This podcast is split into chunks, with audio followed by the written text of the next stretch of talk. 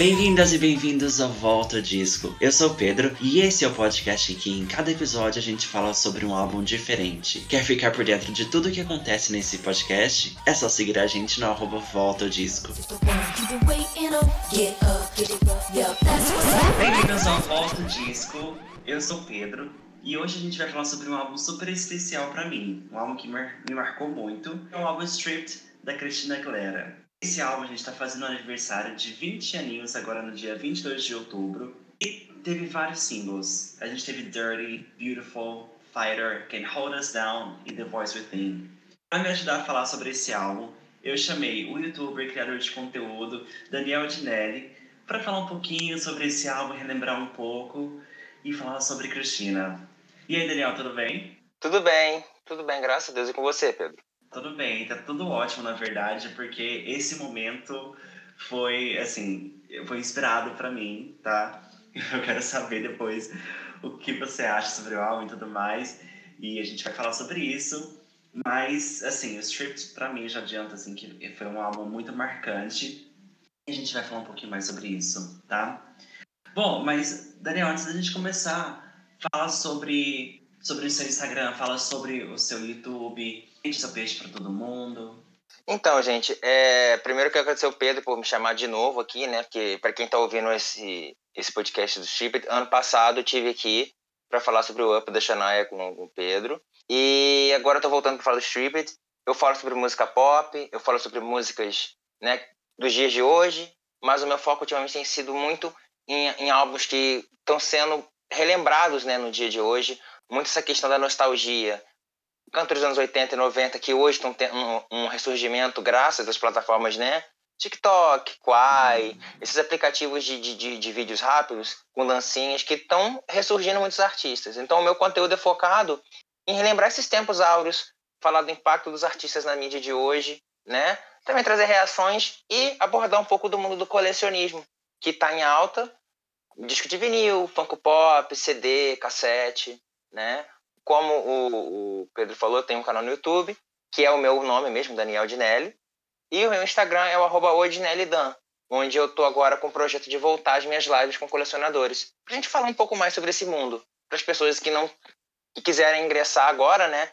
Aproveitando que as moedas aí estão começando a baixar, quem quiser entrar nesse mundo, a gente acaba dando umas dicas bacanas. É isso aí. E você falou é, sobre, sobre sempre trazer alguma coisa antiga, resgatar a nostalgia, você faz uma série de vídeos super legal que eu não, não lembro o nome da série em si, é por onde anda, mas você traz uns nomes que às vezes as pessoas não conhecem ou escutam, escutaram alguma música, mas não, não sabem dar o nome da pessoa. E você fala sobre, sobre esse artista, sobre essa, o impacto da pessoa na época, sobre o que a pessoa está fazendo. Sim. Que é uma série super legal de vídeos que eu gosto. Você fez um react recentemente da, da Cristina, da música nova dela. Maravilhosa aquela música dela. E assim, é, você falou essa questão do Por Onde Anda. A minha ideia do Por Onde Anda é porque assim, existem pessoas, né? Os nossos tios, os nossos pais, talvez primos mais velhos, irmãos mais velhos, que gostam de, algum, de alguns artistas que sentem falta de saber por onde anda.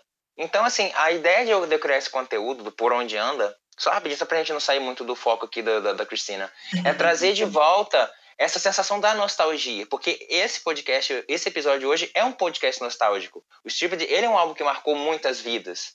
Então, assim, a nostalgia ela tá sempre presente. A gente sempre vai ter um momento para lembrar. Exato, exato.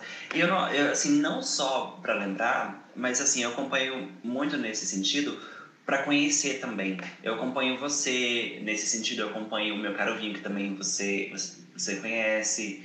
Sim, porque, o Whindersson. Porque às vezes vocês falam de algumas coisas que, tipo, realmente eu não conheço. Não é é uma nostalgia pra mim, mas é que eu não conheço e eu vou lá a fundo, eu vou conhecer. E eu não sei, é uma oportunidade para as pessoas que não conhecem. Então eu sou, tô sempre procurando alguma coisa desconhecida para conhecer. Certo. Você também falou do, da parte de, de colecionismo no seu canal, que você vai voltar com as lives. Você coleciona, você tem alguma coisa da Cristina? Da Cristina, então. Da Cristina eu tenho. Só me faltam, acho que, dois, dois álbuns. Dois ou três? Três. Que é o Me Reflejo, ah. o Bionic e o, o, o Liberation. Ah, ok, ok, ok.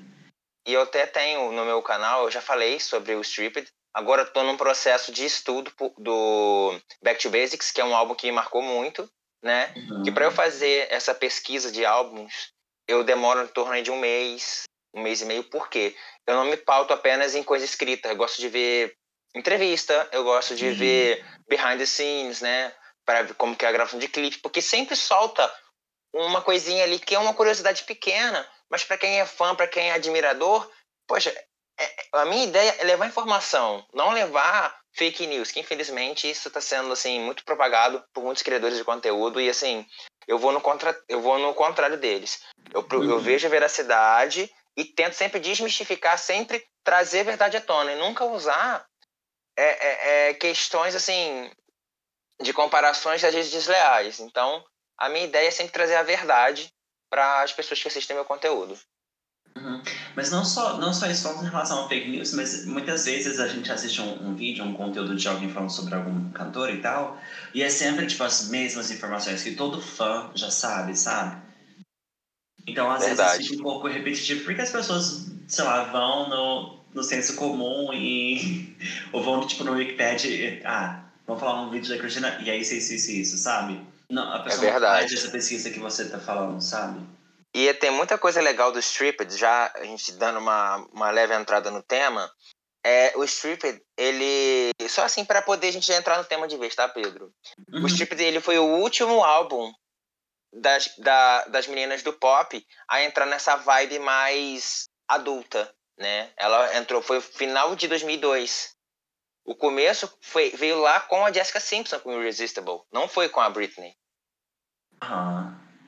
Então, assim, a gente vê que já começa aí falando que a Cristina queria fazer alguma coisa. Não, ela, já, ela veio um ano depois de todas. Então, assim, o Chips ele teve todo um treinamento. Ele não foi um álbum não pensado, ele foi muito bem pensado. Sim. Uhum. Já vai entrando nisso, ok.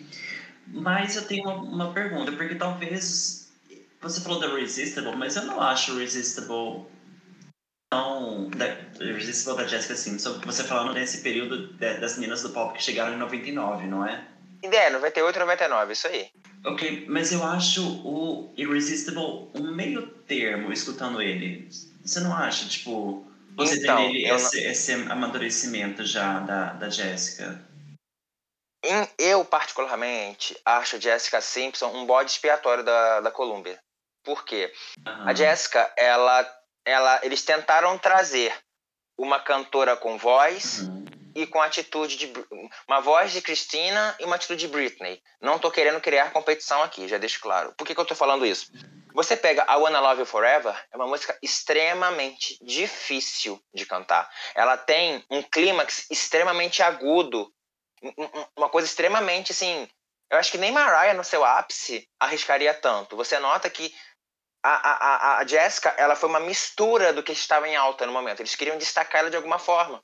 Só que a Jessica, ela até relatou isso no livro dela, Open Book, que ela sofreu muito durante o Sweet Kisses, que é o seu primeiro álbum, né? Que a gente pega o Sweet Kisses, o Christina Aguilera e o Baby One More Time. São três álbuns completamente diferentes, mas você nota que o Sweet Kisses, ele tem um pouco de todos os mundos. Porque a Columbia queria apostar suas fichas de uma outra forma, né?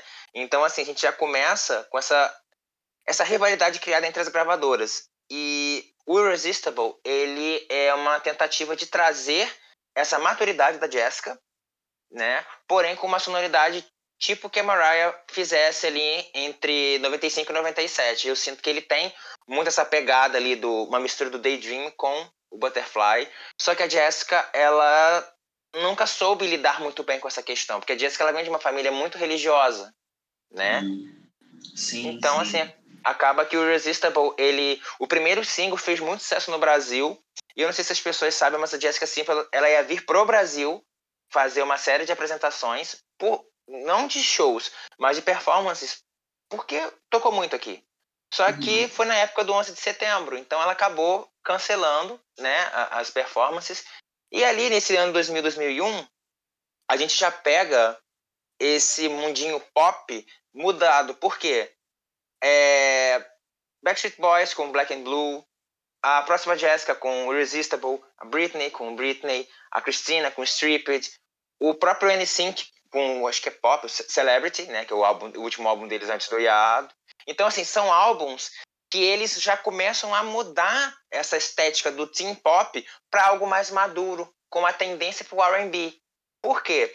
Eles queriam acompanhar o público, né? O público cresceu, eles não podiam ficar cantando sobre é, é paixonite de adolescente, já tinha que cantar um pouco mais sobre é, autoestima, sobre sexualidade, sobre essas coisas mais adultas.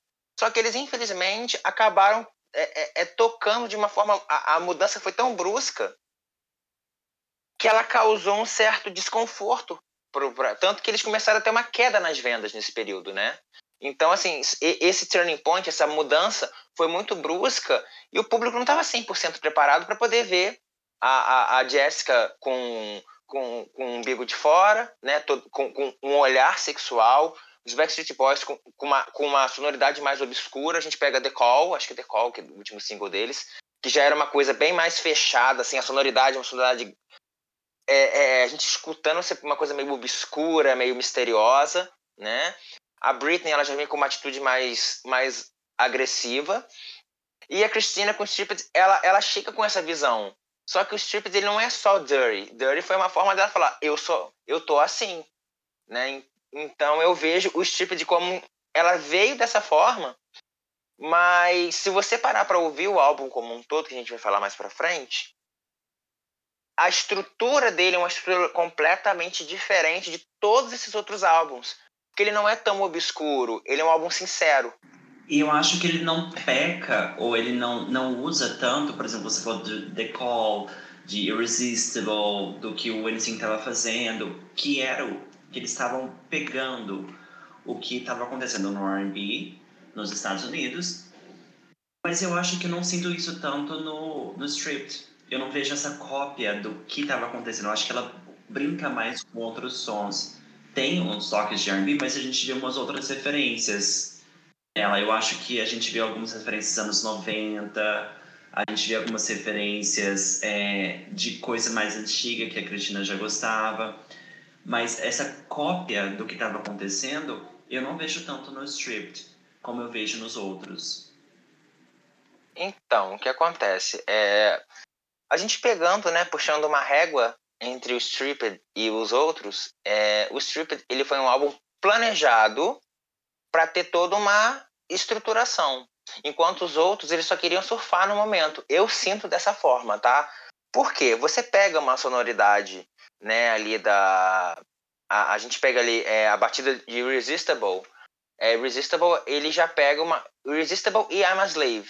São músicas que não se parecem tanto, mas eu, eu acho que tem um pouco ali, porque a, a Jessica, se eu não me engano, estava com Dark Child e a Britney estava com os Neptunes, que era o Pharrell e o Chad Hugo, que eram pessoas parecidas. E a, a Christina, ela era ela, ela era uma produtora executiva, né? Então, assim, é, é, enquanto os outros precisavam de alguém, o Strip era a Cristina, que já estava trabalhando naquilo ali. Né? Tanto que a gente pega. Eu sinto que a transição dela foi um pouco menos chocante que da Britney e dos Backstreet, por quê? Se a gente parar para analisar, né, é, quando eu conheci Cristina, é, em 99, com Janina Battle, ela era toda mocinha, bonitinha, uma roupinha confortável, uma coisa meio, meio assim, meio good vibes ali. De repente, quando ela aparece com Common Over, All I Want Is You, ela já aparece com um look diferente. Ela já aparece com, com, com um topzinho, com aquela mecha de cabelo vermelha. Ali ela já começou a levemente a mudar quem ela era.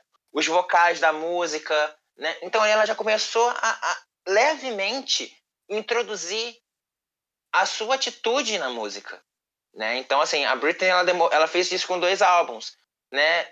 É, eu gosto muito da Britney, não tô aqui para criar rivalidade, que eu acho que essa rivalidade é apenas uma criação da mídia para poder botar as duas mulheres como rivais. Eu não vejo elas como rivais, até mesmo porque, assim, é... eu vejo muito mais a Cristina numa parte experimental e a Britney no comercial. Né? A, gente, a gente parar para analisar né? as, as eras da Britney e as eras da Cristina são eras completamente diferentes. Enquanto a Cristina ela tem toda uma temática, a Britney ela tem uma, uma postura muito mais comercial né? Então, assim, seriam dois pesos e duas medidas.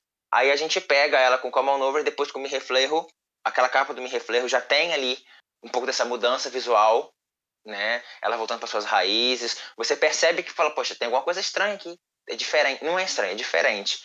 Né? A gente pega ela com uma temática muito mais amadurecida, né? O amadurecimento da Cristina foi de uma outra forma. Foi voltando para suas raízes como me reflejo. E, se eu não me engano, foi nas Olimpíadas de Inverno de Salt Lake City. Eu até falei sobre isso no meu vídeo. Se você pega a performance da Cristina cantando Infatuation, que ela não queria tanto fazer essa performance, mas ela acaba fazendo, ela já aparece com essa, com essa imagem mais dark. E por mais que tenha sido playback, é, você já nota uma atitude muito mais obscura da Cristina, meio que tipo assim, se despindo daquela imagem de garota virginal e santa, e, e, não, e acabou não causando tanto impacto, né? Que só viria com o lançamento do clipe de Dirty, mas aí já é já está entrando no álbum, né? Como a gente está falando do antes, eu não quero embolar muito para as pessoas não ficarem confusas. Uhum. não, mas assim, agora eu acho que eu vou discordar um pouquinho de você, na verdade. Nessa, nessa, questão, porque você falou que a gente foi vendo meio que essa transição na Cristina, mas eu acho que a gente não viu tanto, porque por mais que hoje a gente veja tanta coisa é, de Gin and Bottle coming over para me reflejo, aquilo tudo foi tipo tudo praticamente ao mesmo tempo. Tanto que ela fala sobre isso no script, ela fala sobre o tanto que ela trabalhou, e eu acho que nesse momento, assim, ela meio que estava ainda colocada na, naquela caixinha. Obviamente, ela, ela com, com a mecha, ela se mostrava diferente, porque ela, ela precisava é, se fazer diferente, precisava mostrar a sua, a sua identidade, porque é, a gente sabe o tanto que esse momento foi pesado para ela, nesse sentido que você falou, das comparações que foram criadas. Mas aí eu vejo assim que a imagem que o público tinha dela ainda, o, o causou, porque a imagem que o público tinha no geral era da, da Cristina de Gina Bottle, de Coming Over, que é ainda mais tranquila do que o, o que ela chegou com o Dirty sabe? Acho que pode ser tipo uma coisa que, comparando assim com outro, uma outra artista, com a Miley Cyrus, por exemplo, quando ela veio com o Can't Be Tamed, que a gente viu uma mudança, mas era a mesma Miley Cyrus, ok? Mas quando ela chegou com, com We Can't Stop, que foi uma quebra parecida, sabe? É, verdade. Mas assim, quando eu digo essa mudança, é porque assim, não, não é é, sempre vão existir, né?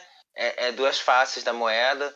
E quando eu falo isso, Pedro, que a gente, a gente pega a Cristina, eu até li uma entrevista dela, onde ela fala que ela era, ela até durante, né? Ela acaba o, o, o Me Reflejo e ela troca a, a, de empresário, né? Ela troca de empresário porque ela se sente é, é, é, presa, ela não consegue expor quem ela é, ela não consegue. Ela mesma fala: Eu não quero ser conhecida como uma garotinha fofinha. Ela nunca quis ser a girl, girl next door como a Britney. Ela sempre quis ter uma atitude, né? Ela sempre queria usar roupa que ela queria, ela sempre queria ter a própria atitude. Só que por conta de contrato, por conta daquela coisa, você não pode porque você é uma menina virginal, isso tudo sempre incomodou muito ela. E ela se sentia superficial e chata. Ela até fala sobre isso, me sinto superficial e chata.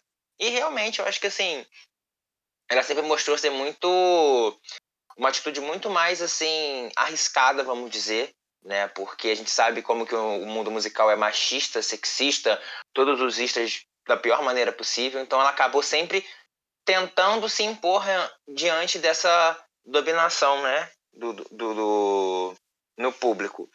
Então, é, a gente percebe que quando ela assume esse alter ego Cristina, né, é, a gente percebe que realmente ela fala, eu tô aqui, eu não sou aquilo que vocês pensam de mim. Exato. Eu acho que, que já indo para Dirty, que você já tinha comentado, eu acho que já indo para Dirty, era essa mensagem eu acho que a, que a intenção era começar com Dirty para mostrar justamente essa, essa, essa quebra. Essa, estou aqui, eu não sou quem, quem vocês pensavam que eu era, essa daqui sou eu. E, e é engraçado, Pedro, porque assim, a gente pega a Cristina com, com Dirty, é, a Dirty foi uma das últimas faixas a ser gravadas pro álbum, né? Então, assim, é, e, e ela é uma das últimas faixas do álbum também. Né? A gente pega ela até chegar em Dirty, a gente passa por muitas nuances dela. Então, assim, Dirty é uma, uma das facetas. Só que a forma com que ela apresentou Dirty causou muito mais impacto negativo do que I'm a Slave for You, do que Irresistible, porque foi uma, a, a Christina, ela tava, ela, ela foi muito ousada pro conservadorismo americano. Extremamente ousada, porque o, o americano ele é hipócrita, né? O Eminem falava mundos e fundos de Mariah Carey, de Christina Aguilera, do, do, de todo mundo. Aí o cara é o bam bam bam do rapper. Aí vem a Cristina com uma atitude assim, mas que é um single perto de todo um projeto completamente é, despido, né? Literalmente despido de vaidade, de ego, das dores, né? Ali a gente tem exposição de várias situações que quando a gente fala no faixa a faixa, a gente vai ver que toca em muitas nuances que a gente nunca imaginou ver há 20 anos atrás de forma tão clara, né?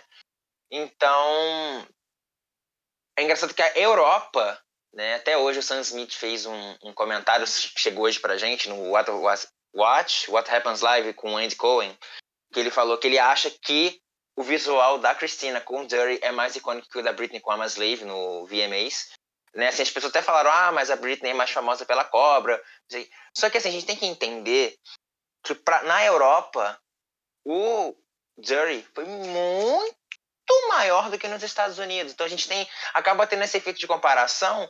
Só que assim, para a vivência do Sam, ou do Sam, não sei porque, acho que ele é não binário, eu não sei. Se, uhum. Peço desculpa para quem estiver ouvindo, eu não sei esses negócios de, de, de, de qual pronome usar. A Sam Smith ele. Elo. É. Acho que é isso que fala. Elo. Tá? É, é, fala muito sobre isso. E eu entendi o que quis dizer, porque na Europa foi um enorme sucesso. Acho que chegou. Se eu não me engano, acho que dele foi primeiro lugar na Inglaterra. Mas nos Estados Unidos foi top 50, por exemplo. Então, assim, acaba desbalanceando um pouco. A gente pega também a Emma Slave, foi acho que top 30. Então, assim, acaba que ela sofreu um boicote por isso. E a, a, imagem de Dirty, hoje a gente vendo, reflete em, na Miley Cyrus, né? Com, igual você falou. E muitos outros artistas também já usaram o Stripped como, como base. Porque esse álbum, ele é liberdade de expressão. É uma coisa que ela prezou tanto. E hoje ele tem essa, essa tônica da liberdade. Uhum. Exato, exato. Voltando só um pouquinho para falar sobre esse, esse, esse comentário de Sam, de Sam é, eu acho que, na, ver, na verdade, é, eu interpretei a resposta como uma resposta tipo o look. Porque, por exemplo, de performance, se, se você me perguntasse qual, foi, é, qual é a performance mais, é, mais icônica, a performance de Slave ou a performance de Dirty? Responderia de Slave. Mas falando de look, eu não lembro o que a Britney estava usando na performance de, de Slave, sabe? Mas eu lembro claramente do look de, de Dirty, entende? Que então, da Britney, eu lembro muito da Cobra. Exato, exato. A performance é icônica, mas o look, o look não é tanto. Se a gente for pensar em um look icônico, comparando entre os dois, voltando a essa comparação que é, é ok, não precisava, em relação ao look, o look da Cristina ah, tanto que teve a. Você falou da Miley Cyrus, mas teve também a, a Kylie Jenner vestindo como fantasia de, de Halloween. Então esse look realmente ficou muito icônico. A performance de Britney, é, claro, é icônica, mas o look da Christina é muito icônico. E também a, o strip, a capa, ela é inspiração para Selena Gomez com Revival. Exato, aham. Uh -huh. É um álbum, na verdade, que como ele marcou muito essa época e ele foi é, esse divisor de águas, ele foi um álbum que não é só singles, mas é um álbum. Ele acabou influenciando muita gente, não é? Sim. Ok, ok. Até hoje ele influencia. Uhum. Até hoje ele influencia.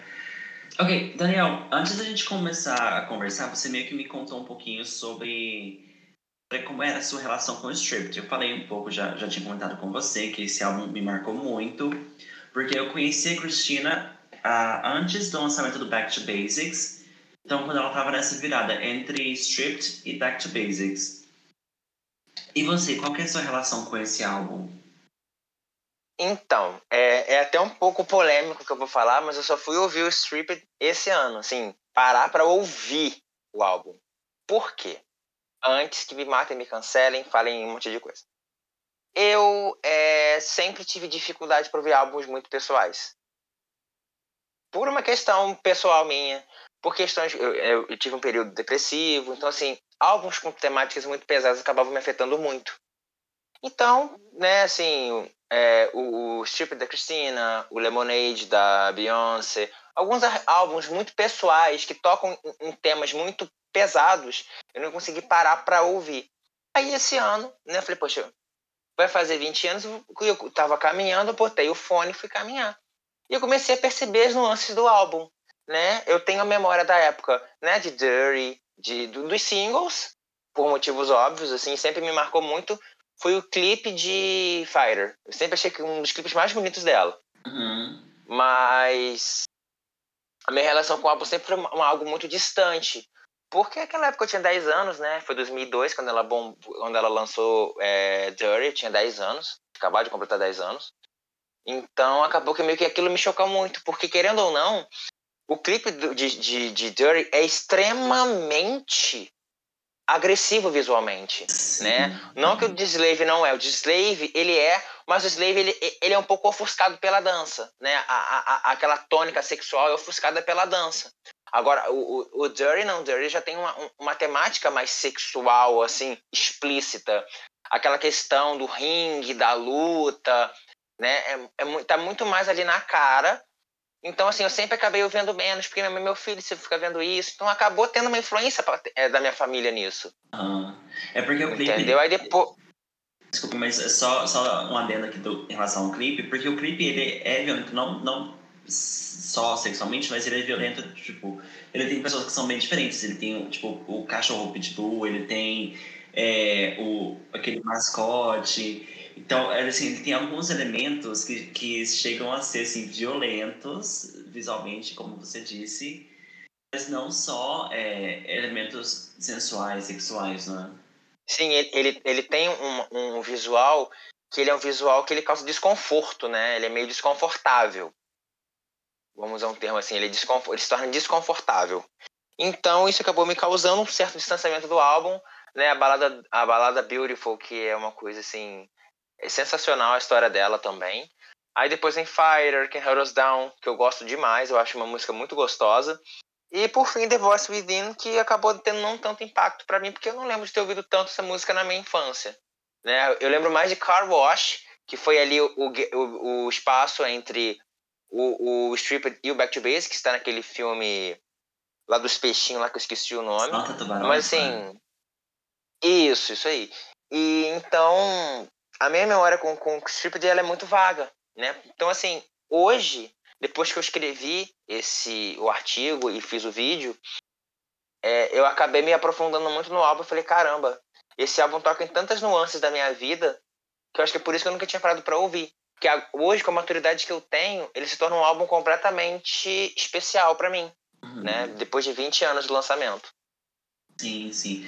E eu acho que a forma como ele é pensado, a forma, os, a, os tópicos que ele, que ele traz, né, o que ele traz de, de diálogo, assim, eu, é muito pessoal, como você disse, mas às vezes é pessoal, é profundo, é intimista, é difícil às vezes de ouvir algumas coisas, mas, mas é um trabalho muito bem pensado. Tão bem pensado que às vezes eu acho que a Cristina começou a trabalhar nele, ela, tipo, ela já tinha intenção de fazer esse, esse trabalho antes do. Assim, na época do, do primeiro álbum, sabe? Ela já vinha nutrindo essa ideia de: ok, esse é o álbum que eu quero fazer, não importa o que aconteça, eu quero entregar um, um trabalho assim. Entendi. É, ela, ela sempre né, teve vontade, assim como a própria Britney também já teve as, as vontades dela. Muitos desses artistas que eram, entre aspas, massificados pelas gravadoras, eles sempre quiseram ter algo autoral. Então, uhum. assim, isso daí é uma coisa que ela é, tipo assim, de todos. Mas eu sinto que a da Cristina, ela teve um, um, um pouco mais de controle pela, pela gra a gravadora, deixou ela meio que tipo, vai, você quer, você faz. Né? Eu senti um pouco dessa vibe. Porque você vê que ele é um álbum que tem uma estrutura diferente. Ele tem 20 faixas com interludes, faixas até grandes, como a última, que tem quase, seis, quase 7 minutos, né? Então, assim, a própria estrutura do álbum é uma estrutura muito mais crescida, né? As faixas são grandes, a maioria das faixas tem mais de 4 minutos, tem umas que beiram 5, outras que beiram 6. Igual o. A, gente, a, a própria Dirty já é uma música grande. A versão do álbum tem 5 minutos. Né? Enquanto as outras normalmente tinham 3, 3 minutos e meio, 4 no máximo. Agora 4 minutos e 50 era uma coisa já um pouco fora do padrão para uma música pop comercial, por exemplo. Sim, sim. Bom, aqui com a a gente tem também uma coisa que marcou bastante, que foi o encontro da, da Christina com a Linda Perry. Sim, sim. Ela, a Linda Perry naquela época ela já estava fazendo os trabalhos com a Pink, né? A Linda Perry com a Pink ali. Então, a, falando sobre o encontro da Christina com a Linda Perry, é uma coisa que assim, eu lendo, eu fiquei até um pouco encantado, porque a Christina, ela quando encontrou com a Linda, né, elas até rolou um boato que a Pink ficou chateada com a Linda e com a Christina, porque nessa época a quando a, a Christina foi cantar com a Linda, né, porque ela queria participar, que a Linda participasse do álbum. E aí, né, durante elas estavam ela estava cantando para Linda para poder relaxar, para poder se soltar. Porque pelo que eu, pelo que eu pude perceber, a Cristina era muito tímida. Uhum. Então ela cantava para se soltar. E aí, durante esse período, a, a Linda falou para ela: Poxa, por que você não grava Beautiful? A Pink queria gravar, só que a Linda não queria deixar ela gravar, porque é uma faixa muito pessoal que a Linda escreveu. Era tipo assim: era o cristal da, da Linda Perry. Ela falou: Não vou dar para ninguém, é uma coisa minha, vai ficar para mim. Só que a Linda percebeu que a Cristina teria um potencial para poder abrilhantar aquela música. Uhum. Então, ela deixou que a Cristina cantasse Beautiful. E pelo que eu li, aparentemente a Pink teve uma magoazinha, porque a Pink queria ter essa intimidade e ela acabou não tendo, né? Então, assim, a gente já pega. É, para quem não sabe, Beautiful que a gente escuta é a versão demo. Sim.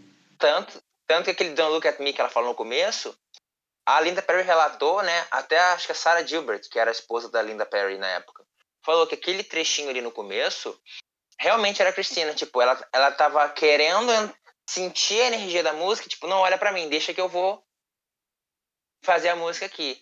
É, é, deu essa temática intimista. Porque se você parar pra pensar, no próprio clipe ela não fica olhando diretamente para a câmera. Ela sempre põe a mão no rosto, põe o cabelo, né? Pra ter essa questão de uma concha, de uma proteção. E esse encontro da Cristina com a Linda foi basicamente isso. Tanto que a Linda Perry se emocionou pra caramba por conta dessa sensibilidade que a Cristina teve com a faixa que era o cristal dela. Então, assim, poxa, para você que é um compositor, tem uma música é tão especial para você, você, você dá essa faixa para alguém e faz com que essa faixa se torne até hoje um dos maiores hinos de autoaceitação, hino que envolve né, a, a comunidade é, LGBTQIA+, uhum. que eu acho que ainda é essa sigla, não sei se já alterou. É, porque eu não eu, eu, eu, eu sou um pouco distante dessas coisas. Por... Eu vou colocar o, a Suzana Vieira falando, essa sigla tá ficando grande, hein?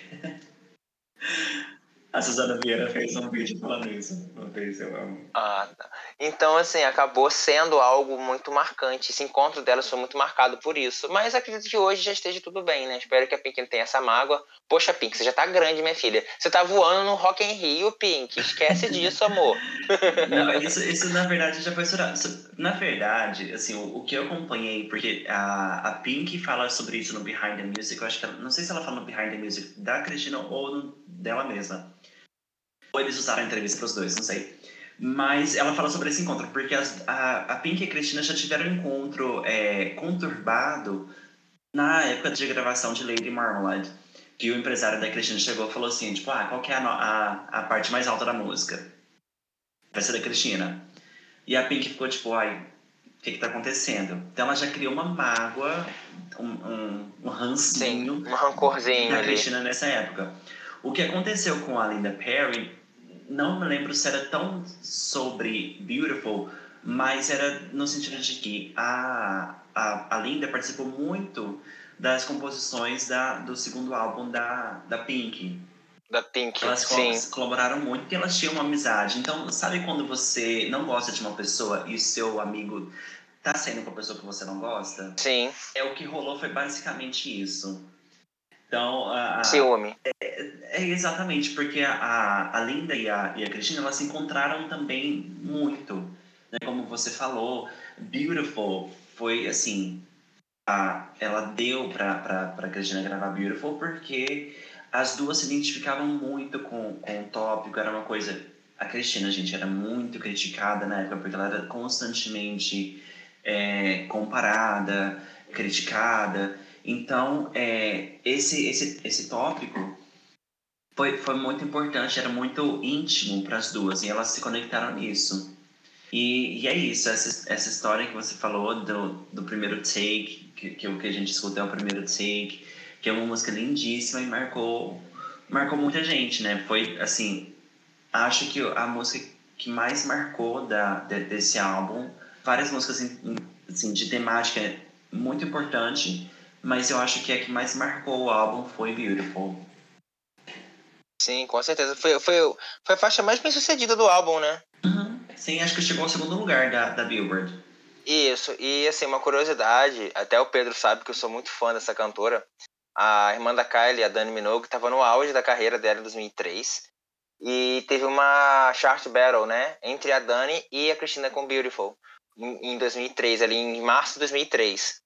A Dani estava correndo atrás do seu primeiro número um na Inglaterra. E a Cristina estava vindo num rampante muito grande com Beautiful. E foi, foi dia a dia ali, ó.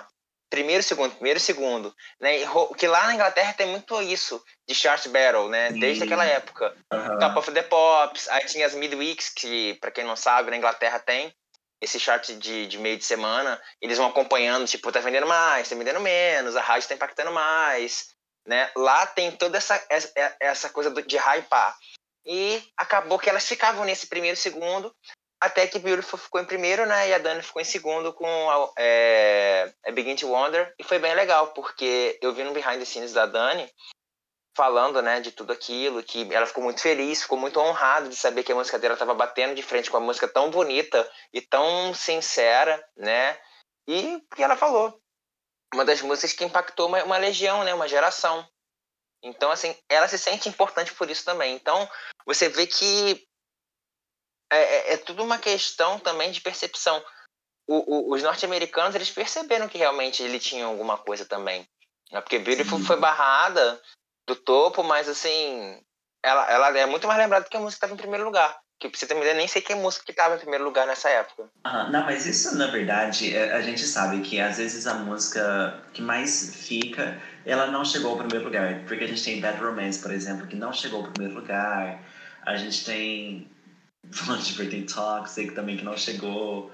E Beautiful tá aí, mostrando que o importante não a é gente chegar pode alguma música Old Town Road é muito recente, quase ninguém mais lembra. Sim, aham. Uh -huh. Exato, exato. Old Town Road ficou 19 semanas em primeiro lugar. E, tipo, quase ninguém mais lembra dessa música. Uhum. E é uma música super recente. Não era pra ser tão esquecida assim. É, o pessoal cansou já, na verdade, né? Saturou. Mas, enfim. Daniel, você tem alguma performance dessa era que você, que você gosta muito? Então, eu não tenho muita memória, como eu te falei, não tenho muita memória da perfor das performances da Christina nessa época. Mas acho que teve uma performance que ela fez Dirty com. Acho que foi com Fred Durst. Ela cantou com o cara lá da. Eu acho que ah, foi não. No, se não foi no VMA, foi. Não, eu, eu, sei, mas acho que de nome você está confundindo, porque o Fred Durst ele participou do VMA 2000, que ela cantou Coming Over. E ele chegou no final e fez um rap. Isso, não, eu, eu sei que teve um que ela cantou em 2003 com um cara também. É porque eu, realmente, assim, eu não tenho tanta memória. Eu, tenho, eu sei muito da história do álbum, mas eu não lembro muito daquilo que me marcou na era. Porque, como eu. aquilo que eu falei há um tempo atrás. Como foi uma era que eu acabei sendo um pouco privado de ver por conta da, do visual agressivo, eu não tenho tanta essa memória afetiva. Uhum. Ok, eu vou lembrar, na verdade. Deixa eu olhar aqui Deixa eu só confirmar, porque ela faz, ela faz essa performance não é com o Fred Durst, mas é com o guitarrista Dave Navarro. É, Dave Navarro é do. do Red Hot. Ah, exato, exato. Então, é, é uma, é uma das performances que você lembra. É uma performance que eu amo também. Sim, isso aí. É porque, assim, aquilo que eu te falei, acabou que eu não consegui ter muito acesso a ela por conta desses visuais que a minha família acabou me evitando um pouco de ver porque era uma criança, né? Não tive tanto acesso a, a, a, a, essas performances por conta disso. Sim, mas nem eu, assim, eu lembro que eu fui começar a assistir, assim, eu acho que quem me mostrou pela primeira vez, gente, meu pai, eu vou contar uma história para vocês. Meu pai, ele é o maior, assim, aperta o 17 ou 22, fortíssimo, sabe? Ele, ele é muito conservador. Mas se eu te falar que quem me apresentou Britney, quem me apresentou Christina foi meu pai, foi meu pai que me mostrou o vídeo de, de Dirty, vocês não vão acreditar. Ele que fez a minha educação musical todinha. Ué, gente, ele... agora eu buguei. Uh -huh. Mas assim, não faz sentido nenhum, mas ele, ele, ele fazia uns. Naquela época fazia uns, uns DVDs, uns de, de vídeo, de, de clipe que ele baixava e colocava para eu assistir e, e me dava para eu assistir. Então tinha Madonna, tinha Britney, tinha Christina, tinha todos esses trem de gays, sabe? ele me dava tudo para eu assistir. Então a primeira vez que eu vi é, Christina, que eu vi o clipe de Fighter, que eu vi Dirty, foi por causa do meu pai. Então, eu, eu lembro de, de, de, ver esse clipe, mas, sei lá, talvez a intenção dele até fosse outra, né? Estava lá, criancinha, fazendo as coreografias.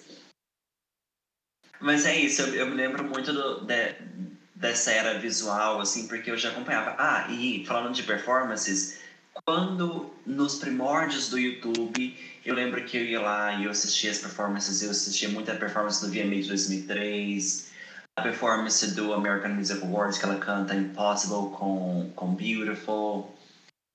Ah, Impossible é. Ai. Ah, aham, Impossible, que é, que é lindíssima. Então eu me lembro muito assim dessa era. Visualmente eu me lembro muito da, da turnê também. A gente estava conversando, você me falou que você não, não chegou a assistir o, o show da, da turnê, que eu super. Não, recomendo. todo não. Mas pelos trechos que você viu, você. Assim, a gente vê a transparecer muito é, a identidade que ela estava querendo trazer pro álbum, que era uma coisa mais dark, Sim. mais obscura, como você tinha dito. As performances muito bem pensadas, sabe? É um show muito lindo de ver, de se escutar vocalmente, é incrível. Atlas, né, gente? Atlas eu acho que é, é o ponto alto desse show para mim, porque é, é uma das músicas mais difíceis, né, que ela já cantou. Uhum. E, e, ficou muito marcada aquela performance. Acho que chegou a passar até na, na Multishow na época. Sim. A performance de Atlas. Ela segura a nota, eu acho que por 20, 20 segundos, alguma coisa assim. Ela segura Sim, ela fica um tempão. Uhum. Ah, esse, esse show é lindíssimo, super bem construído, assim. Eu ainda não tenho o DVD desse, desse show, mas eu quero garantir o DVD, mas eu assisto sempre no YouTube porque é um show que, que eu gosto bastante. Fica aí a dica, amigo. Assista o, o DVD. Então, eu, eu até assisti é, hoje de manhã, antes da gente gravar, eu tava assistindo. Eu botei o DVD para tocar aqui no, no YouTube que é uma coisa meio estranha, tocar o DVD no YouTube. Mas uhum. enfim, eu deixei tocando quando eu tomava café, quando eu arrumava a cozinha, e eu toda hora dava uma olhada. E assim, os blocos são muito bem divididos, né? Assim, eu vi, mas eu mais ouvi do que vi. Uhum. E me chamou muita atenção essa questão que ela traz a, a, o toque latino, né, no meio. Ela põe algumas faixas do Me Reflejo. Então, assim, ela acabou fazendo um, um um projetão, uma coisa muito bem feita, muito muito legal. Os takes também, né? As roupas são bem bem marcantes, né? Assim, uma coisa tem, né? Um pouco algumas coisas parece um pouco colorido, mas eu acho que ele é muito mais obscuro, né? Uhum. O, o, ela traz essa coisa do, do, vamos dizer assim, não do, do nude no sentido de nu, mas assim aquela coisa mais neutra, mais puxado pro black do que para uma coisa mais colorida. E isso eu acho que deu uma tônica toda especial pro pro, pro show. Ah, sim. E eu não sei se você chegou a, a, a, chegar no final do, do show, quando ela canta Beautiful. Já chegou É, então, parte? essa parte aí. Então, eu até vi, mas eu, eu ouvi essa parte, no caso, né? Porque foi na hora do horário do almoço, então você vai para lá, vai para cá, eu acabei não. Mas eu prometo para as pessoas que estão ouvindo esse podcast que eu vou ver, pode ficar tranquilo. Tá, titio aqui tem a cabeça meia voada? Tem, mas titio se dedica. Titio ah. corre atrás para trazer bom conteúdo. Sim, sim. E, mas assim, falando sobre essa parte, essa parte é super icônica porque ela chega realmente stripped, porque ela faz o show toda com super produção e tudo mais, e ela chega na última música do show e ela canta stripped, descalça, com uma calça jeans e uma, uma, uma blusinha branca, uma camiseta branca, sabe? E pra... Como a capa do álbum. É, mas ela, assim, mas com, com uma blusa em vez de, de stripped, né? E é super linda essa parte, é super é, emocionante. E teve um show, isso depois eu tenho que verificar qual show que foi, que ela tava com uma camiseta que, ela, que tava escrita assim, tipo, God sees no color, sabe? Que Deus não vê cor. Então ela sempre traz, tentava trazer uma mensagem, assim. Essa, essa era foi, foi incrível, né? Visualmente incrível. Tiveram os clipes, que a gente pode falar um pouquinho depois quando a gente for falar das faixas, a gente fala dos clipes. Mas quesito ao vivo, ela entregou muito. Ah, e uma coisa, pode falar. Não, pode falar, que eu, eu ia falar, mas aí já escapuliu. Ok, não, mas é, é, uma coisa que eu não sei se você sabe, mas ela ia começar uma outra turnê depois da turnê Stripped. Você sabe dessa, dessa turnê, desse rolê? Então, então, eu sei que, tinha, que foi primeiro Just Fire Stripped e depois virou Stripped. Aí essa terceira turnê eu acabei não, não acompanhando, não. Uhum. Sim, tem uns visuais. Quem, assim, quem for, for muito curioso, procura na internet, porque eu não lembro o nome da turnê. Mas ela, a ideia da turnê era ser uma, uma turnê mais é, lounge, mais cabaré e tudo mais. Ela chegou a, a marcar algumas, anunciar algumas datas, anunciou o nome, anunciou algumas fotos promocionais e tudo mais. Só que a turnê acabou não acontecendo. Mas da turnê, que o, o, o rolê seria mais lounge, mais cabaré, começou a nascer a ideia do Back to Basics. Ah, sim. Isso de uma turnê que, que ela queria fazer depois do Stripped. Já, a gente já sabe que ela já, já tava nessa vibe voltar um pouco no tempo. Sim, é, e é, e é muito legal isso por você falando, porque assim, a, a Cristina sempre foi muito visionária nessa questão, né? Por isso que eu falo que as eras, ela trabalhou eras, né? Ela, ela, ela, ela era muito mais a questão do, do, do a gente pega né, o strip de uma coisa muito mais assim. O próprio encarte, ele é, ele é lindo, mas ele é super, né? Trabalhado naquela coisa do da envolvido com essa questão de, de, de se despir das coisas, né? De ser uma coisa mais desapegada. E aí você pega o, o, o Act Base, por exemplo, é um álbum que até o, o label do CD, ele lembra aquelas labels antigas de vinil. Ele é todo bem trabalhado, voltado nisso. Então, assim, ela sempre trabalhou muito bem essa questão visual. E isso é algo que eu, tipo, gosto pra caramba nela. Que ela sempre trabalhou o visual, né? O visual dela sempre foi algo muito marcante. Uhum. Exato, exato. Mas eh, a gente vendo, a gente vê também essas, essas transições que ela vai mudando, né? Então a gente vê ela da, da performance que você que você falou da, das Olimpíadas, quando ela cantou Infatuation. Pro final da era, a gente vê essa transformação. Ela saindo do que ela, ela era, indo pro, pro, que ela, pro que ela viria a ser. Deixo aqui de recomendação a performance dela, para quem não lembra, a performance dela de Beautiful no Grammy 2004.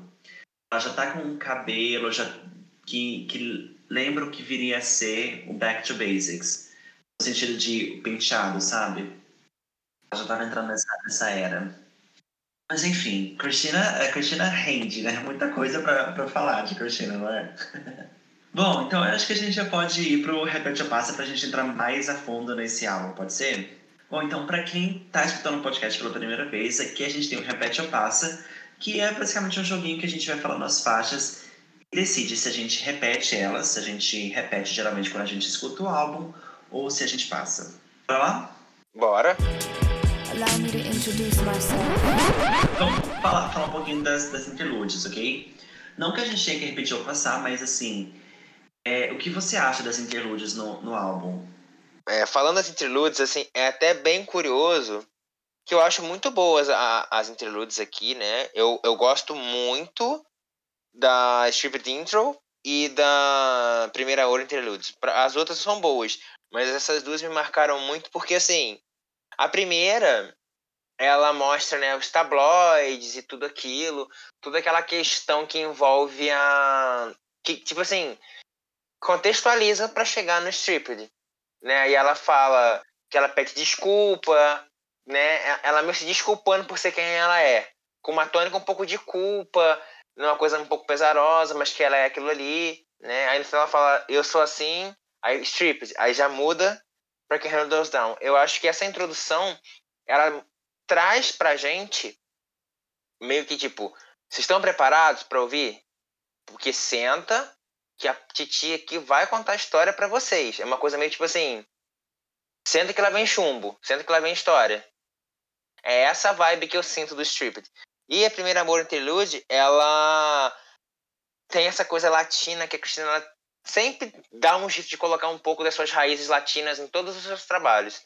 E eu acho que ela fala da história, do primeiro amor e tal. E eu acho que essa interlude marca muito. Eu até repito a interlude, que eu acho ela muito gostosinha. Ela falando. Então, assim, tem toda uma, uma coisinha aí que me, que me sabe, me, me segura. Então, assim, se, se torna bem legal. Aham. Não, mas eu super concordo. Eu, é, falando sobre a, a Stripped Intro, que é a minha favorita também, eu gosto bastante e tem um detalhe assim que eu amo muito, que, que é o, o, o coro de Ginny in Bottle que tem na, na, na, na intro. Já reparou que parece tipo um, um coro meio fantasma, meio tipo assombrando, tipo uma lembrança do passado, do que era, sabe? Sim, sim, ela tem essa, essa coisa mesmo. Aham. Então, meio que tipo, ah, meu passado me assombrando, tipo aquela lembrança do que, do que eu era, mas me desculpe, eu não sou isso. Sim, eu sou isso, aí stripped, aí pronto, já vira. Uhum. Então, é sempre quando, quando eu escutei a primeira vez, me espantou. Porque assim, quando você escuta o álbum com a intenção de conhecer o álbum, tudo muda. Quando você escuta por escutar, nem tanto. Mas quando você fala, vou prestar atenção no álbum, que foi o que eu fiz para poder gravar o meu vídeo. Eu falei, nossa, é completamente diferente. Porque quando você escuta despretensioso, você não entende a profundidade. Sim. Quando você para pra ouvir, você se afoga de tão profundo que ele é. Exato. Aham. Muito bem, muito bem. Bom, então a gente pode se afogar aqui e falar um pouco da, das pode ser? Podemos ir para a primeira música, Can't Hold Us Down, featuring Little Kim. Adoro, pode repetir, botando repeat aí agora, porque ela tem uma vibe muito gostosa, aquela coisa assim do gueto, né? E o clipe também, ela já tá com visual já um pouco mais leve, já meio, meio caminho pra, pra, pra Baby Jane. É Baby Jane, não é? Baby O alter ego dela. Ah, Então, ela já tá mais, meio caminho assim, a, a roupinha dela, aquele cabelo cacheado, já tá bem. Já, já, já é bem aquela fase mais clean da era strip, mas assim. Já, eu gosto muito dessa música, a, a batidinha dela, aquela coisa gueto dos anos 80. Muito boa a música. sim, sim. Eu também amo muito e amo E a letra? Exato. Aham. Eu repito, mas é, a letra é incrível, que ela fala sobre essa, esse paralelo, né? Então, ah, me julga se eu, se eu sou uma mulher, mas homem pode fazer isso, pode sair com, com 10 meninas e ele é o cara. Se for a, a mulher, ela é a, a outra, a blá blá blá, né? Então, Isso aí, a Piri. Aham, a letra é incrível, é incrível. E ela fala, e assim, tem umas nuances na letra que, assim, escutem. escutem a letra. É, então, a, a, ela fala muito. Ela, ela meio que dá uma cutucada no Eminem e no Fred Durst, né? Sim, sim. Ela dá uma cutucada nos dois lá, né? Porque é uma, é uma música feminista, né? Então, é, é, e, e a Lil Kim, ela, é uma- ela sempre foi conhecida pelas essas polêmicas, né? Essa postura mais agressiva dela. Uhum. Sim, a Little Kim também, que representa muito essa, essa questão de, de trazer, de, bot- de botar o pé na porta e falar sobre essas questões. É isso, é, é, Sim, é, exatamente. É um, é um ícone. é, essa música é um ícone feminista, posso dizer, e que chama todo mundo pra botar, tipo, escancar a verdade e chama todo mundo pra lutar com, Chama as migas pra. Aham. Sim, sim. Bom, ah, depois ela fez até um vídeo recentemente, não sei se tem alguns anos já, cantando essa música com as dançarinas dela, você já viu? Não, não. Não vi, não. É porque eu- é aquilo que eu te falei. Eu, como assim, eu comecei a gostar mais de Cristina agora, durante a pandemia. Antes eu só conhecia mesmo os singles, uma coisa ou outra. Mas agora que eu me aprofundei mesmo na história dela, entendeu? Sim, sim. Agora que tá rolando a conversão, agora você tem que entrar pela Church of Christina e descobrir Isso aí. tudo, tudo, porque tem muita coisa. Mas ela fez esse vídeo, depois você assiste, que é muito bom. Bom, E depois a gente vai para a próxima faixa, que é Walk Away. Adoro. Acho linda a letra dela. É, é uma muito sincera, né? Muito. Já, ela já chega meio que assim. Falando, né, sobre seguir em frente por causa de um relacionamento abusivo. Eu acho que ela usa de formas muito inteligentes para poder, né, dizer para seguir em frente. Sim, sim. Ela, eu, eu, eu repito, obviamente, essa música, eu amo ela. E ela fala sobre, sobre esse momento que você falou que é muito pessoal, é muito difícil, mas é, é aqui começa já também, na segunda música, já tem também essa parte.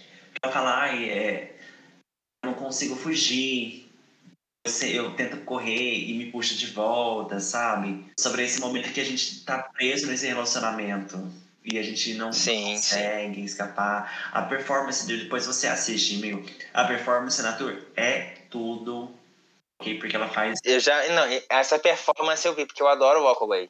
Aham. Essa performance é incrível, é incrível. Tem também depois você procura, porque essa, essa é, é escondido na fanbase. Mas tem um show que um amigo dela entra pra fazer a parte do dançarino e ela super desconcentra, tenta levar a sério, tenta fazer Que ela fi- direito. Você já viu? Que ela fica rindo. Aham. Ah, eu já vi. Ela tá lá, de repente ela começa a rir e o cara começa a dançar pra ela. Eu já vi. Aham. Eu já vi. É ótimo, ótimo. Bom, depois a gente vai pra um dos hits do álbum, que é Fighter. Essa aí você pode repetir e colocar no último volume pra poder abalar as estruturas. Que essa música, ela é sensacional e ela me lembra muito a energia de Black Cat da Janet Jackson. Muito. Ah, hum, interessante. Por que que acontece? É, ela usa o, o heavy metal, né? E o arena rock. E Black Cat da Janet, pra quem não sabe, tá no Rhythm Nation.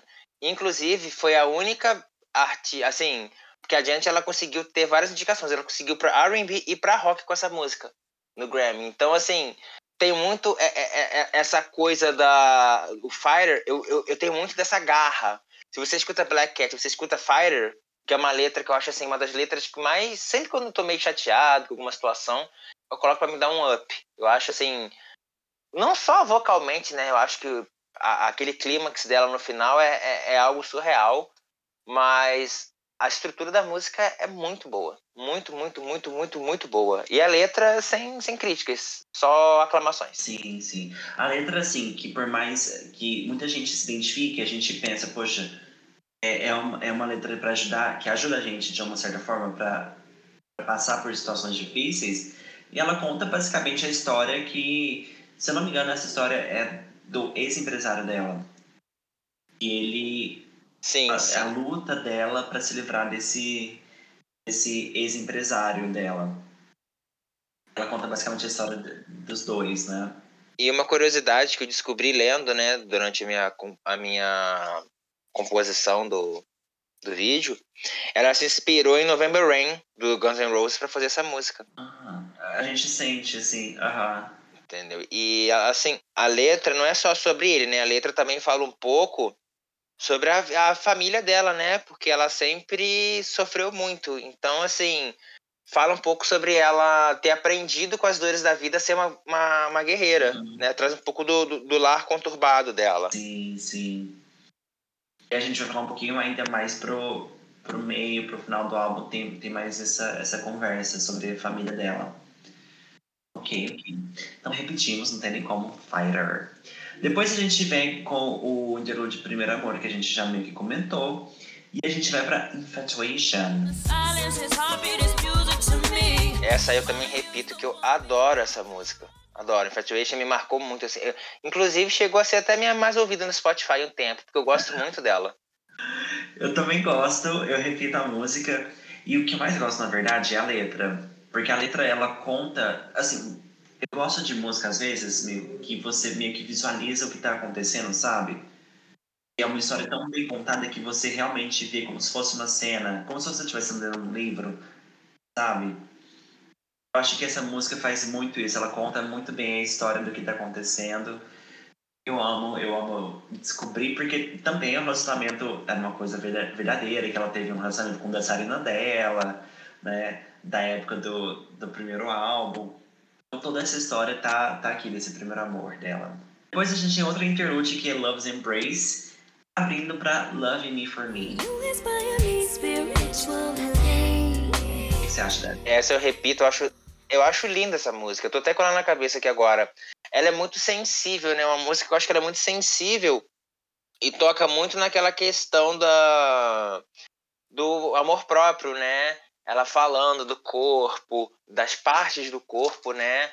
Então, assim, ela é uma música que ela envolve muito essa questão do amor próprio. E ela fala de uma forma muito crua. Você sente que é, ela falando, na hora que ela fala My Lips, ela vai falando de um jeito, tipo, to, como se estivesse tocando no corpo. E, e, tipo assim, agradecendo, se amando, né?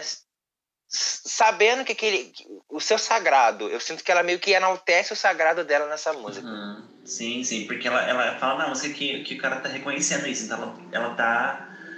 É, tá reconhecendo por meio dele é, ela mesma. Ela tá, tá apreciando é, o, que ele, o que ele reconhece nela, não é?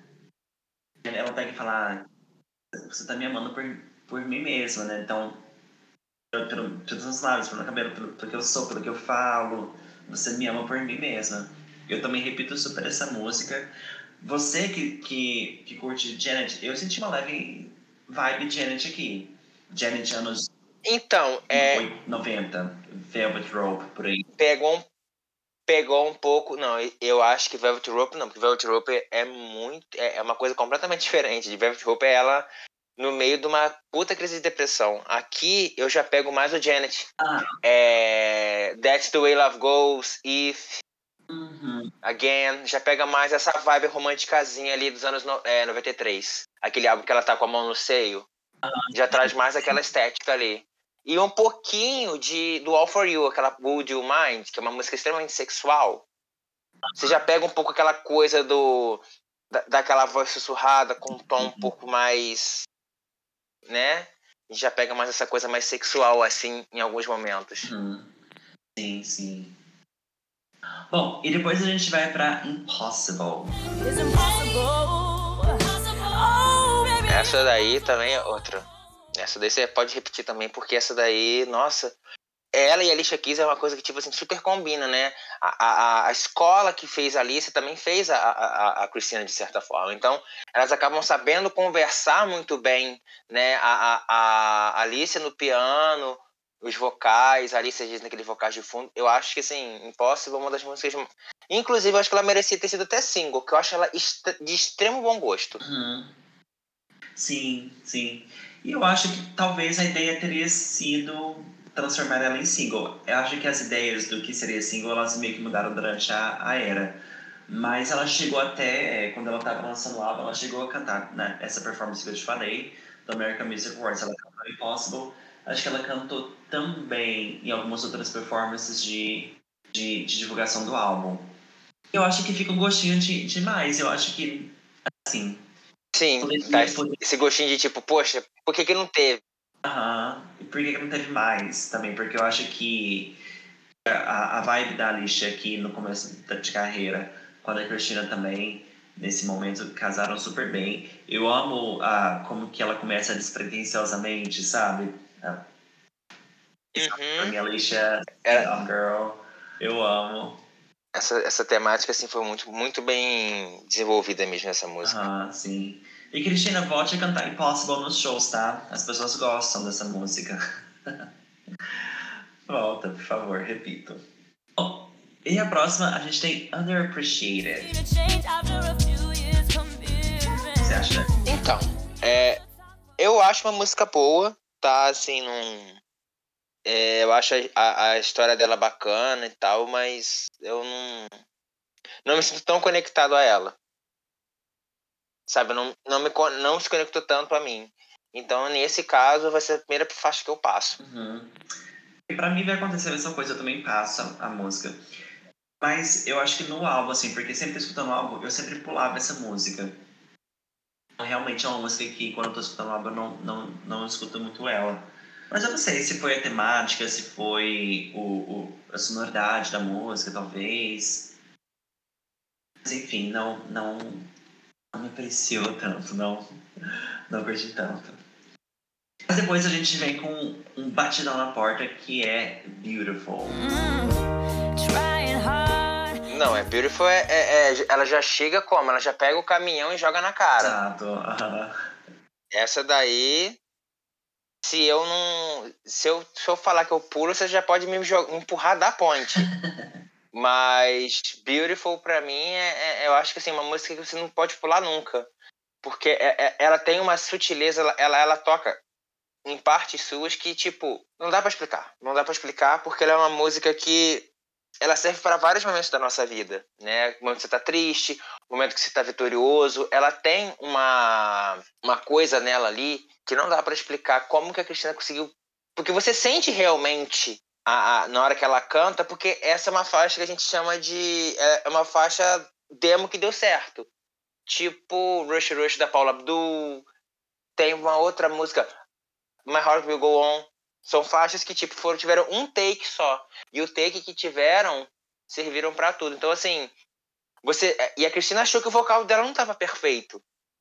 E a Linda Perry falou: "Não, mas é, é isso que eu queria, porque é nas imperfeições que ela se tornou perfeita".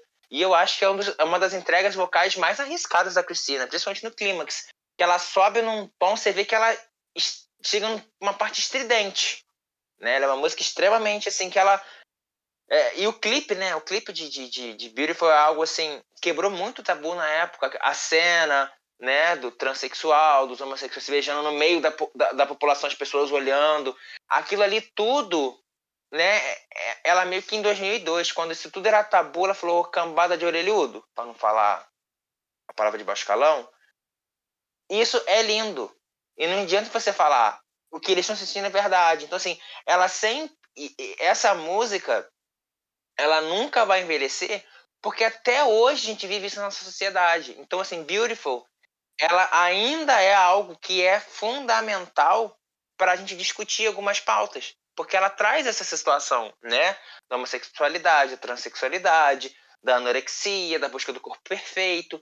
Então, assim, quando as pessoas se revoltam, a menina quebra o espelho, né, o rapaz lá que, tá, que, que é magro quer ficar forte. Então, assim, tudo aquilo ali até hoje ainda é tema de discussões acaloradas na sociedade. Então, Beautiful hum. não tem como não repetir. Exato, exato. E você falou da relação da, das imperfeições que a Linda Perry falou, né? Que o, o bonito são as imperfeições em relação à voz. A Linda Perry teve uma, uma influência muito grande na Cristina, porque ela desafiava a Cristina vocalmente, não é? Uhum. As duas têm algumas histórias que, que ela ainda conta sobre, esse, sobre essa época e ela fala, não, você... A Cristina, não, eu faço isso. Ela, não, a Linda Perry, não, você consegue fazer mais. Entrega mais. Então, as duas tiveram uma conexão também nesse sentido. A Linda ajudando a Cristina a evoluir vocalmente. Uma coisa também que eu amo na, na música, você falando, eu lembrei, é da mudança dos, dos pronomes. Que ela começa I am beautiful, depois ela vai para you are beautiful e depois we are beautiful. Porque eu acho que. Isso, ela envolve, né? Uh, a gente precisa saber que ela também precisa dessa mensagem quando ela fala I am beautiful. Ok, a gente precisa. A gente se relaciona com ela, mas quando ela fala, canta pra gente, é um, é um outro momento. E quando a gente junta nisso, nós somos bonitos. Entende? Eu acho essa música fortíssima. Devo admitir, amigo, devo admitir que por muito tempo eu não escutei essa música, porque eu escutei essa música assim, incansavelmente quando eu descobri o, o Stripped. Então, por algum, alguns anos, sempre que saía alguma performance de Beautiful, alguma coisa assim, eu sempre pulava, nunca assistia. Mas hoje eu já fiz as fases com a música, a gente já tá se dando bem. Entendi. Então, assim, é, eu na época, né, eu. A minha família nessa época falou: ah, agora tá bancando de Santinha. Eu lembro direitinho. Agora pagando de santinha, fica botando essas sem vergonhas. Aí eu falava, ué, deixa ela cantar, ela tá ganhando dinheiro e você tá aí reclamando. Desde pequena eu sempre falei isso. E é verdade, é pura verdade. Uh, vamos pra, pra, pra próxima, que a próxima é Makeover. Então, é. Sabe? É como diz, é mais ou menos, mais ou menos, assim, sabe? É uma música que é gostosa, mas não me, não me, não me cativou tanto. Ok, aham. Uh -huh. Eu também passo essa música, mas eu sei que, que tem no, no fandom tem um, uma coisa com essa música, porque tem uma performance. Essa música entrou para algumas datas na turnê, só que ela acabou não saindo no DVD. No show do, do, do DVD, se eu não me engano, ela foi cortada. Então, ela virou Ah, tipo, tá. um mito da, da, do fandom que quer a performance de makeover, sabe? Rola isso. Se não, ela é legal, mas assim. Não. Eu acho que. assim, é, é, Como é que eu posso dizer? Não é que eu não gosto, mas no, no contexto, eu acho que não, não rola aquele feeling, sabe? Uhum. Aham, entendo, entendo. E depois a gente vai pra próxima, a faixa 13, que é Cruz. Vou falar Cruz mesmo. Cruz. Então, é, eu confesso que no começo eu não gostei muito dela, não. Depois, eu comecei a respeitá-la um pouco mais. Aí dessa vez, é, essa eu até repito, porque ela me lembra um pouco do Michael Bolton, né? Ali nos anos 80. Que inclusive, para quem estiver ouvindo aí conhecer ele, eu tô fazendo um vídeo daquele Por Onde Anda. Vou falar um pouco do Michael Bolton, que é um dos, dos vocalistas que eu mais respeito, assim, homens. Sou Provider, que para quem não sabe, é, o, o, o Michael Bolton, ele foi um dos responsáveis por vários hits da Cher, né? Na, ali em 80, com Heart of Stone. A gente pega é, If I Could Turn Back Time, You Would Know Love, é dele, e ela regravou. Emotional Fire, que é a minha música favorita da Cher, ele fez uma demo. Então, assim, tem um pouco dessa coisa daquele rock, aquele soft rock dos anos 80. Por isso que eu gosto. Que pra quem não sabe, eu também gosto de rock, tá, gente? Eu sou. A po- eu gosto muito de pop, mas eu também gosto muito desse rock mais é, progressivo, esse rock mais suave. Aham. Sim, sim. Bom, essa música, na verdade, eu não sei porquê, eu não me lembro assim o que aconteceu no meu cenário da minha vida, mas eu escutava essa música muito, muito, né, assim, nos anos 2000 e tudo mais. E ela fala sobre isso, sobre deixar o lugar que você está e achar sua direção. Eu amo demais, eu amo a performance no, no show, mas eu amo muito. Eu amo que a música começa com, com o refrão, sabe? E Sim. começa Ela tem uma estrutura diferente. Aham, e começa só com, com o, o coro, praticamente, ela e o coro, e depois começa bem suave. Eu, eu acho incrível essa música. Eu imagino, né, essa música, eu escuto ela e imagino, por exemplo, você pegando essas coisas, colocando no carro e, e dirigindo, sabe? Tipo, indo embora, deixando o lugar que você tá, sabe? Sei. Então eu amo demais, eu repito. E a próxima é Soar. Você acha dessa? Sor, então, Sor eu. Assim, eu até gosto, mas. É... Atualmente, assim, eu não, não, me senti tão conectado a ela, não. Eu gosto, mas não é. É igual aconteceu da Shania. Sabe quando você tem fase da sua vida que você não se sente conectado à música? Sim, aham. Hoje eu não tô conectado a Sor. Então, ela é linda, mas hoje eu não. Hoje não, para. Amém. Bom, eu também tô na mesma vibe. Na verdade, essa música eu sempre pulei. Eu nunca escutei ela, assim, no, no- escutando o álbum como, como geral. Reconheço que tem o seu valor, eu gosto do coro nessa música. Mas hoje não, paro. Hoje eu passo. E depois a gente tem Get Mine, Get Yours.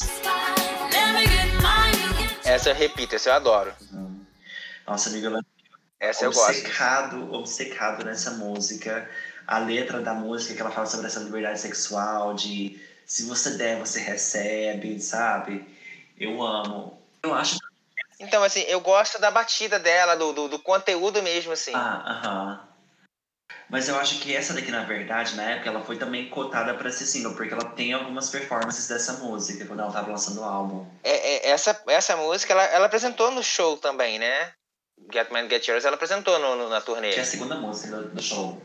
Então, eu gosto muito dessa música, ela é bem... E o bom é que ela combina, né? Com, com a próxima faixa, assim. Então, assim, eu repito, essas duas próximas faixas, já pra gente englobar, que em seguida vem Dirty, que eu sou abusado, eu já tô no seu podcast, eu já tô falando qual é a próxima faixa. eu me sinto em casa, eu já tô assim. a próxima faixa aí pra gente. que é Dirty. Né, que é uma faixa que com certeza eu repito. Eu acho que Dirty, pra mim, é uma música que eu consigo ouvir muito mais hoje em dia do que I'm a Slave, por exemplo, da Britney. Eu acho que hoje Dirty, ela tem uma o som dela é mais fresco, tá mais perto do que eu escuto. E eu acho legal é que na verdade ela é um remake, né, de do Redman, Let's Get Dirty, que é uma que é a música que é até o cara que tá no, no com ela, né, na, na participação. Eu acho muito boa. Eu acho que Dirty é uma música que ela tá lentamente tendo o reconhecimento que ela merece, que eu acho que é uma música muito boa. Ela tem a letra safada, tem aquela coisa mais sexual ali, mas se você não se ligar a isso, ela é uma música muito gostosa de ouvir. Ela te dá uma sensação de liberdade bacana. Uhum. Sim, sim. E eu repito também, e você falando sobre isso, é, o nome da, da música, o Dirty, que, que é esse suja, não é? Esse suja para ser interpretado como safada. E ela colocou um R a mais. Eu lembro que ela falou uma vez numa entrevista que era tipo, esse R a mais é porque ele é mais é, dirty ainda, sabe? Mais suja. Não é só suja, mas. Sim, suja. uma coisa meio tipo. Tipo, querendo, tipo, eu, eu, eu. Como é que eu posso dizer? Sem, sem ser é, é machista. Tipo assim, eu sou muito safada com aquela. aquela uh, aquele, aquele, aquele negócio, aquela veinha que salta mais um pouco. Exato. Veinha que salta, ok. Essa. Uh -huh. Que salta na garganta, aquela. Eu sei, eu sei, eu pensei. Mas é isso. Uh -huh. Concordo, concordo. Bom, depois de, de Dirty, a gente tem Stripped Part 2, ou mais um outro interlude. E a gente tem uma outra parte do álbum que a gente vai para The Voice Within. Ah, essa música eu acho tão linda. É, é, o clipe dela é muito fofo e a letra dela é, é muito assim, né? Sobre a nossa, nossa, a nossa voz interna, sobre a, a, a nossa força interna, né? Que ela fala é, Little Girl, né? Que ela fala isso no, no, no na letra. Tem muito essa questão da gente olhar para dentro, da gente acreditar muito na nossa força interna, no nosso potencial. Ela fala muito sobre o nosso potencial, sobre o nosso interior. E eu acho que ela é uma música assim, que ela é muito muito marcante, né? Ela é muito marcante, embora não, tenha um êxito comercial tão grande, ela tem essa essa, essa tendência a, a, a gente olhar para dentro, né? Ela é muito inspiracional. Uhum. Sim, sim. E é, é basicamente uma conversa com ela mesma, falando é como se ela estivesse dando uma mensagem para ela quando ela fosse criança, não é? E levando toda essa questão dos problemas que ela teve e talvez a mensagem que ela precisava escutar quando ela era criança. E eu amo você falou do clipe, eu também amo que ele, o clipe é muito é, é simples, que é todo preto e branco, é one take, é tipo, eu esqueci o nome que fala, mas é, é isso, que é tipo só uma gravação consequência, consequência. E, e o produtor dessa faixa, que é o Glenn Ballard, ele é um, ele estava envolvido também em vários álbuns icônicos, né? Envolvido no Thriller, estava envolvido na, no Bad, você que falou com, com o Vinho, né? É, o Dangerous, ele também estava envolvido na Paula Abdul, Alanis Morissette, né? Tô, só tô falando aqui porque eu acho que é muito legal a gente falar um pouco da ficha técnica. Eu aprendi isso, inclusive, com o Vinho. Que eu sempre, quando eu vejo algum eu acabei para poder que eu acabo vendo alguns pontos, né? A Lara Fabian também, que é uma artista que eu acho que a gente né, merece dar um pouco mais de crédito para ela, porque ela é uma excelente vocalista. E a Anastasia. Eu sabia que era Anastasia porque eu, eu sinto um pouco da Anastasia no Stripped. Se você parar para ouvir né, a Anastasia de 2004 e ouvir o Stripped, você vai pegar alguns, alguns takes ali, por conta não só dos vocais, mas por conta desse conteúdo extremamente pessoal. Sim. Uhum. Então essa eu super repito. Ok, e depois, ok, I'm ok, que é a próxima música. O que você acha? Então, então é, ela tem, ela fala um pouco, né, sobre a, a, a, a questão abusiva do pai dela e tal. Eu acho ela bonita, mas ela tem uma, uma, uma, carga muito pesada em cima, né? Então eu acabo não ouvindo tanto por conta disso. Porque se você parar pra prestar atenção nela, você sai depressivo sim. dessa música. Uhum, sim. Então isso acaba. Eu acabo evitando por isso. Ah, por muito tempo eu não escutei essa música. Eu acho que eu comecei a escutar essa música porque depois ela fez um especial em 2010, não sei se você já viu, que se chama Storytellers. Que basicamente ela fez um show e contando a história por trás das músicas dela e ela cantou essa música pela primeira vez. Ela só cantou essa música essa vez. E, e eu comecei a prestar atenção mais nessa música, eu ouvi mais é, depois desse especial, assim, relacionando ela, ela contando a história da vida dela, dos abusos e tudo mais, com a, essa música. E realmente é uma música muito pesada, não é para todo momento, mas é uma música muito linda, eu repito ela muito, assim. Então, assim, é, de como a gente já está chegando na reta final, às vezes alguém pode ter ficado chateado quando a gente falou alguma coisa. Mas quando eu falo que não é uma música para ouvir sempre, não é que a música é ruim, gente. É porque eu não vou ficar ouvindo uma música que vai me causar um mal-estar, uma, uma sensação de tristeza a todo momento, até mesmo porque senão daqui a pouco eu vou estar tá aqui depressivo de novo. Porque como esse álbum é um álbum muito intenso, você vai da safadeza à solidão, eu não vou ficar focando sempre na, na tristeza, né? Porque senão a gente acaba não tendo uma boa, uma boa experiência na, na, na audição. Uhum. Sim, sim. É, e parte do momento também. Às vezes a gente tá no momento de ser um pouco dirty. A gente tá no momento de ser um pouco uh, depressivo. E tá tudo bem.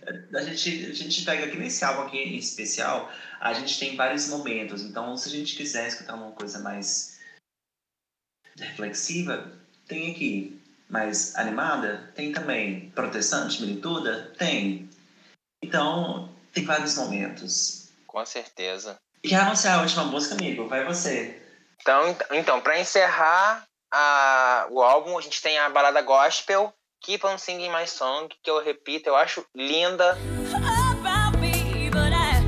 Eu amo essa música, eu acho que assim, ela te, tipo assim, ela passa por todos esses, esses nuances, ela fala eu, eu sinto que, tipo assim, por mais que eu esteja passando por isso tudo, eu nunca vou desistir, vou sempre tá levando a minha voz para cantar aquilo que eu acredito. Então acho que ela encerra de uma forma muito bonita e muito brilhante com essa faixa. Uhum, sim. E eu acho que na verdade nessa música ela fala não só sobre levar a minha voz, mas levar do jeito que, que é autêntico, sabe? Então vou, vou continuar, vou levar, mas o jeito que, que é o meu jeito, na minha verdade. Eu acho incrível. E recentemente, eu não lembro quando que foi, mas assim, não tão distante, ela cantou essa música em alguns shows. Ela relembrou essa música, não sei de onde ela tirou, que ela lembrou dessa música, e, e colocou em alguns shows que ela fez. Mas eu repito muito. E é engraçado, Pedro, agora que a gente encerrou o álbum, a gente falar. A gente passa por isso. E na época ela foi rechaçada pela crítica, né? E hoje em dia esse álbum ele é extremamente aclamado. Aham. Sim. É muito engraçado. Muito disso acontece, né? O próprio Glitter da Mariah sofreu esse, esse backlash em 2001, é, quando foi lançado, e hoje em dia ele, eles veem que ele é um álbum muito bom. E a gente fez com o Stripped, que ele é um álbum que na época ah, é um álbum confuso, não sei o quê. E hoje você vê que ele é um álbum que ele, ele dialoga muito bem. Né? Ele é um álbum que ele dialoga muito bem. Uhum. Eu não sei, eu acho que, que é o Pitchfork, alguma algum outro site de crítica musical que está refazendo isso, está revendo, porque na verdade essas, essas críticas elas são muito influenciadas pelo que está tá acontecendo no momento. Não é só sobre o, a arte, sobre o álbum, mas é sobre o que está acontecendo no momento. Então, como a imagem da Cristina ficou muito abalada por esse início, sobre essa expectativa que foi quebrada e tudo mais, isso influenciou nas críticas, mas em relação ao álbum, obra-prima. Não sei nem como. Exatamente. Exatamente, exatamente. Bom, amigo, então a gente chegou ao final da nossa, da nossa jornada Stripped, ok? Eu acho que foi muito bom, acho que a gente falou sobre tanta coisa, ficou tanta coisa assim, é, mais pra, pra gente ver, é, pra gente conhecer, a gente falou sobre outras coisas, sobre as outras referências, fica tudo aí para as pessoas verem. No final, no final das contas, esse é um álbum, é um álbum que você, que você volta, assim, que você ah, vou escutar a Cristina. Pego e vou escutar o Stripped? Com certeza. Tor... Esse álbum, inclusive, se tornou meu favorito dela por conta disso, né? Porque ele é um álbum O meu antes favorito dela era o Back to Basics. Mas o Circuit roubou meu coração. Sim, sim.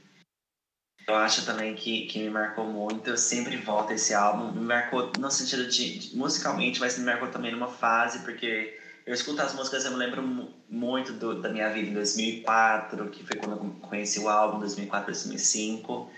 Então, é aquela coisa que a gente falou mais cedo, é nostálgico, mas também é de super qualidade. Então, hoje, na minha idade, eu consigo escutar esse álbum e, e me identificar da mesma forma, sabe?